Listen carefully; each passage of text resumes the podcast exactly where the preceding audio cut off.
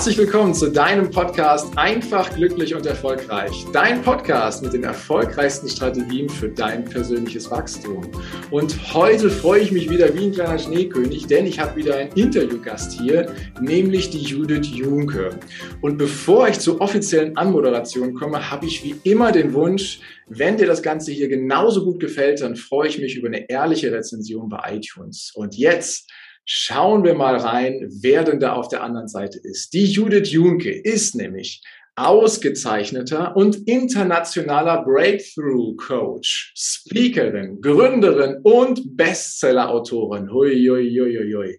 Sie verließ damals mal ihr 30 Millionen Euro Kundenportfolio in einer Konzernwelt um ins eigene Unternehmertum zu gehen. Ja, kann man ja mal machen. Ne? Gründete eine First Mover Fashion, ein First Mover Fashion Startup, ließ sich ausbilden und zertifizieren in Quanten- und Energiearbeit, ist M-Trace Emotionscoach, ist für positive Psychologie auch ausgebildet worden und hat natürlich auf dieser Reise der persönlichen Entwicklung irgendwann festgestellt, ah, bei mir zu Hause darf ich auch ein bisschen aufräumen im Innern und hat ihr eigenes Kindheitstrauma bewusst auf jeder Ebene bearbeitet, transformiert und somit hinter sich gelassen und festgestellt, wow, was dann kommt, ist so das eigene grenzenlose Leben, was sie eigens erschaffen kann, was sie erschaffen hat. Und da sind wir schon bei ihrer Expertise.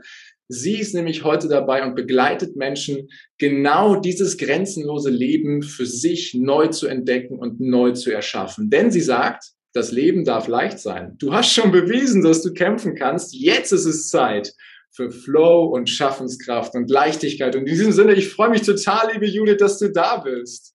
Großartig, lieber Heiko. Vielen, vielen Dank für diese mega begeisternde Anmoderation. Oh, ich habe ganz fasziniert gelauscht gerade. Du hast es wunder, wunderschön gemacht. Vielen, vielen, vielen Dank dafür. Und schon mal danke und hallo an alle, die vielleicht jetzt schon direkt eingeschaltet haben. Auch schön, dass du hier bist. genau so ist es. Danke, dass ihr da seid und uns hier eure Ohren schenkt. Und das ist ja nur ein Teil von dem, was du gemacht hast. Und damit die Zuhörer dich etwas besser kennenlernen, liebe Judith, hol uns doch mal ein bisschen rein. Wie ist denn die Judith so aufgewachsen? Also war das eher so ein behütetes Familienhaus oder war das eher so ein bisschen abenteuerlich? Oder wie war es denn bei dir so, als die Judith noch etwas kleiner war? Ähm, ja, ich bin ein Dorfkind. Ich bin ein norddeutsches Dorfkind, wenn du so willst. Also nicht ganz so klein in diesen 500 Seelendörfern. Das Dorf damals hatte so zweieinhalbtausend Einwohner und es gab also zwei Nebendörfer mit ein klein bisschen größer, also so alles zusammen da in dieser Gemeinde hatte so um die 10.000, aber halt sehr verteilt. Und äh, tatsächlich da, wo mein Elternhaus steht, stand, äh, sind, hatte ich eine Kuhwiese nebenan, also wie, alles, wie du dir das so vorstellen kannst. Ich konnte so über den Zaun hinweg äh, die Kühe füttern, auf der nächsten Seite die Hühner füttern. Also so riesen Garten, das ist so generell schon mal das Setup gewesen. Und ja, sehr ländlich, sehr dörflich, landschaftlich sehr, sehr schön. Mit allen Vor- und Nachteilen, die so kleinere Dörfer so haben, ne? Ja, ja. genau. Also da war ich und bin dann da auch überall zur Schule gegangen, habe dort Abi gemacht und bin dann in die USA gegangen als Au pair. Und ah, spannend. Genau, das war mega.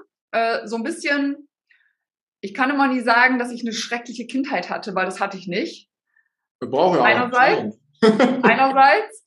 Und andererseits gibt es halt doch einige Dinge, die geschehen sind, die vielleicht ein bisschen ungewöhnlich sind und ähm, die tatsächlich auch dazu geführt haben, dass ich heute da bin, wo ich bin. Weil wenn wir zurückgucken, dann verstehen wir, wenn wir gerade drin sind und wir vorwärts gehen, dann fühlt es sich manchmal nicht so optimal an und ist auch anstrengend. Und ähm, ein Teil meiner Kindheit oder auch der Jugend, der ich aufgewachsen bin, der halt wirklich viel mit, mit Kampf zu tun gehabt. Also mit Gefühl, immer kämpfen zu müssen und dass das Leben hart ist. Also mhm. das war so ein Ding, was mich sehr lange begleitet hat, durch unterschiedlichste Dinge.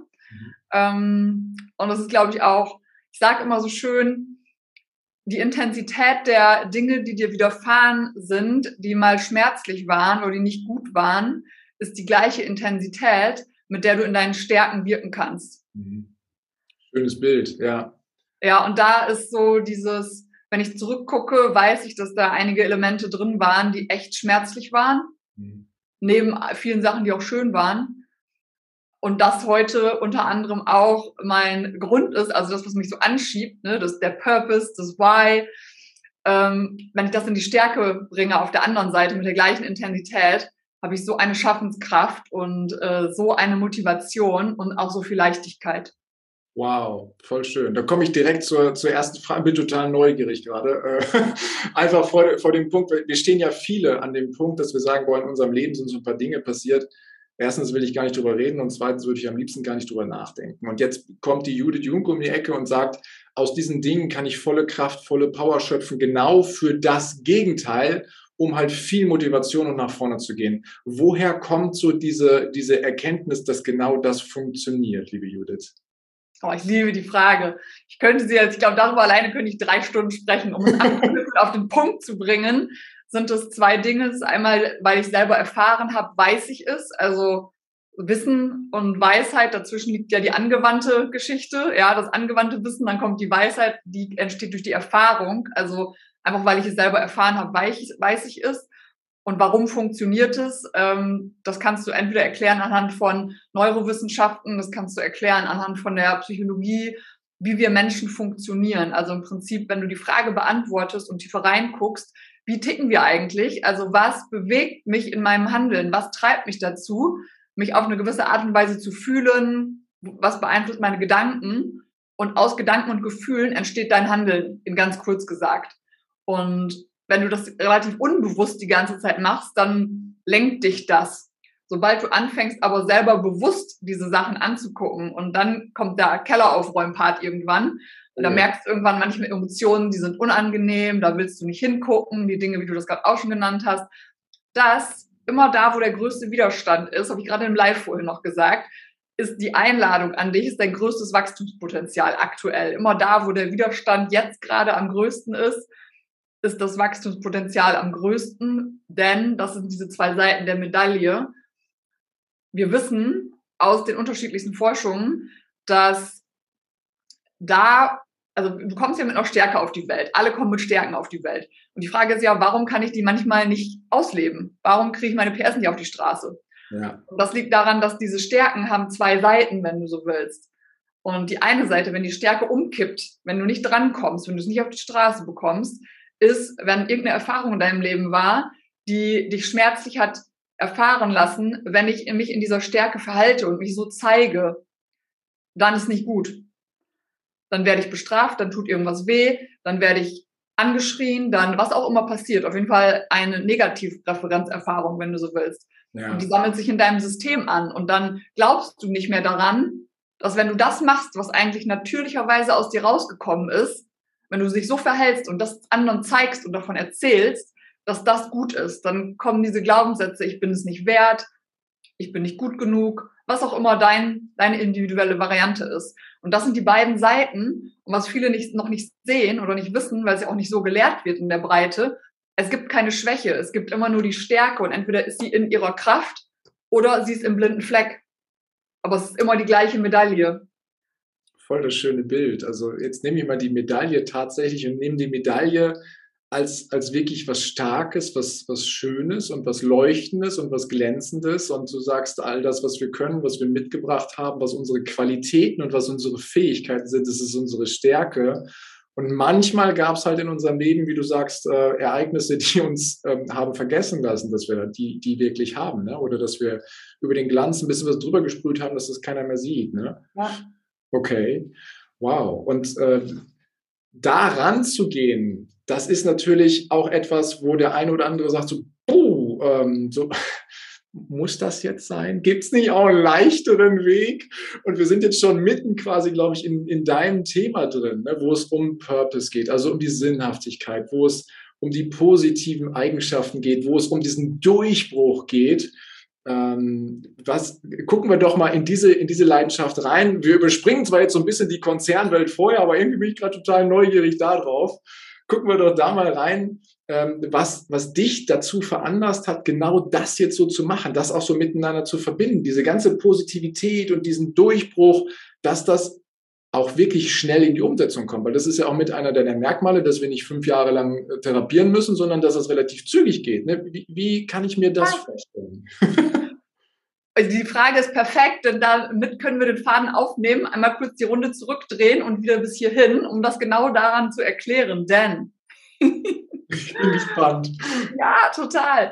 Denn die Frage ist ja, wie kann ich erkennen, was meine Stärke ist und wie kann ich sie quasi umsetzen? Und an dem, an, ich gebe ein Beispiel zu einer meiner Stärken, die ich lange nicht verstanden habe, dass es eine Stärke ist, weil quasi diese Schmutzschicht, oder wie auch immer du das nennen willst, dieses Dunkle da drüber war, dass sie diese Medaillenseite nicht gold glänzen konnte. Ja. Und zwar ist eine meiner größten Stärken, ist halt eine absolut schnelle Umsetzungskraft. Ich habe krass hohe Energie und wenn ich voll drin bin in meinem Flow, bin ich unglaublich schnell, Sachen zu kreieren und umzusetzen. Mhm. Das weiß ich heute und jetzt und kann das auch zelebrieren und rauslassen und mach einfach. Ja. Und ich habe 20 Jahre lang gedacht, beziehungsweise erst, ich gehe zurück, erst bin ich immer nur gerannt. Ich, ich habe halt die ganze Zeit gemacht und gemacht und gemacht. Und bevor ich mich eben mit diesen Dingen in mir beschäftigt habe, die unangenehm waren, die ganzen Emotionen und diese tieferen Dinge und, und, und, war ich in diesem Kampf- und Laufmuster höher, schneller, weiter. Oh, bin ja. ich bestimmt 15, 20 Jahre drin gelaufen, wusste aber nie wie oder warum. Ich dachte damals, ich gefragt habe, was willst du denn, Judith? Und ich wollte mir immer Freiheit. Ja. Ich wollte Freiheit, Freiheit, Freiheit um jeden Preis. Und Freiheit kann ja viele Ebenen haben, ja. Aber für mich hat das viel gehabt auch von Unabhängigkeit, von lasst mich alle in Ruhe. Also so habe ich mir die Geschichte erzählt, dass es der Win da drin ist. Geil, je mehr ich leiste, desto mehr ich alleine mache, desto freier bin ich, desto unabhängiger bin ich. Dann bin ich auf niemanden angewiesen und dann kann ich auch nicht verletzt werden, weil dann muss ich mich auf niemanden verlassen. Dann kann ich nicht verlassen werden oder enttäuscht werden. Wie hat sich's angefühlt, wenn ich mal direkt reinfragen kann, so in diesem höher, schneller, weiter, in diesem Kämpfmodus? Wie, wie hat sich's angefühlt? Naja, da in den Momenten, wo viel Ergebnisse gekommen sind, natürlich mega, weil ein Hoch nach dem nächsten, ja, und Dopamin, alles raus ohne Ende, ja. bist gefeiert, dann bist du, bin ich auch nämlich direkt in der Konzernwelt. Ja, höher, schneller, weiter funktioniert fantastisch dort, weil es genau das System. Wenn ja. du das bedienen kannst, du bist ja der König. ja? ja? ja, bam, bam, bam. Irgendein Chef hat mal zu mir gesagt, Wild, ich habe keine Ahnung, wie du es machst, aber ich sehe, egal was wir auf deinen Schreibtisch legen, es ist dann. Ja. Ich habe keine Ahnung, wie du das machst, immer noch zu den Sachen, die du schon hast.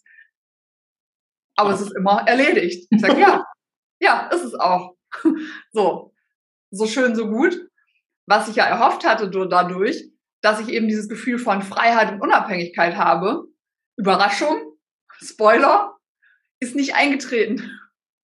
Ist nicht eingetreten. Sitze ich mit einer gigantischen Karriere dort, mit einem schicken großen Auto, mit einem sehr entspannten Gehalt, geile Urlaube, Weltreise, keine Ahnung, alles schick von außen und hier innen komplett leer.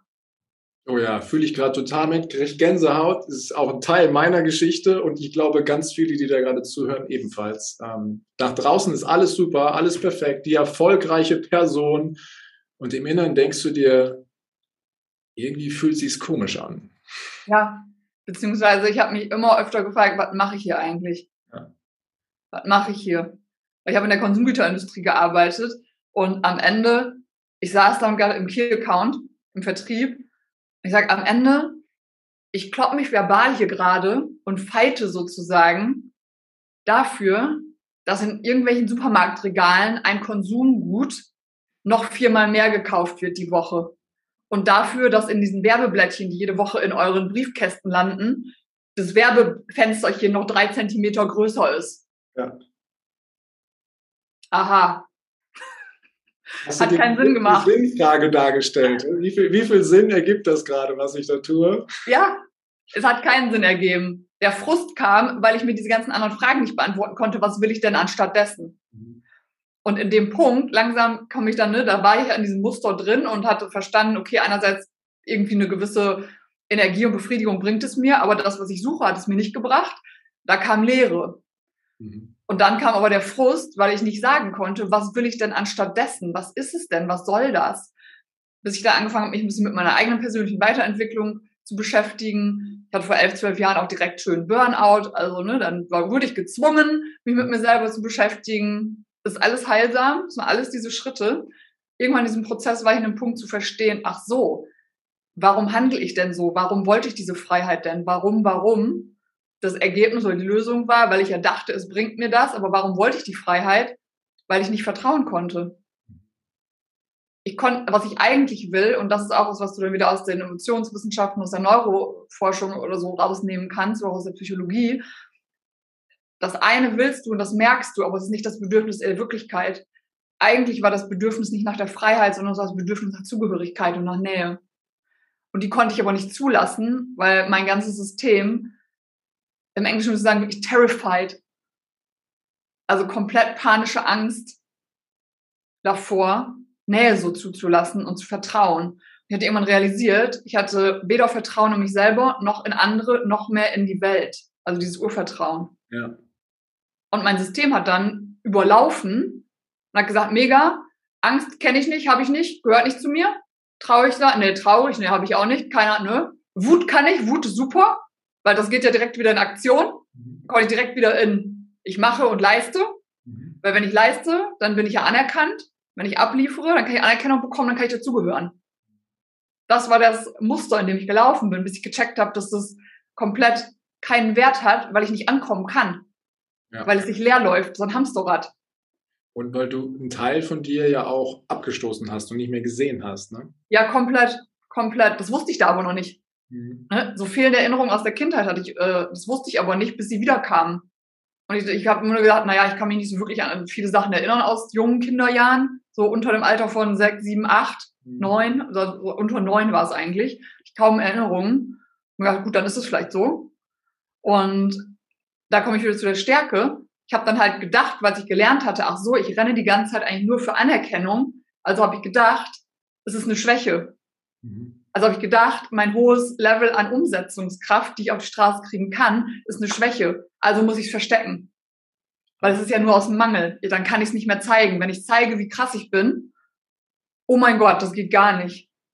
Und das hat mich tatsächlich meine, die ersten Jahre in meiner Selbstständigkeit begleitet, wo ich dann immer viel gemacht habe irgendwo, aber nie so richtig. Ich habe mich nie getraut und konnte mich dann, ne, dazu gehört auch Muster von Menschen, die nicht gut sich entscheiden können für irgendetwas. Was bedeutet ja, ich muss mich festlegen.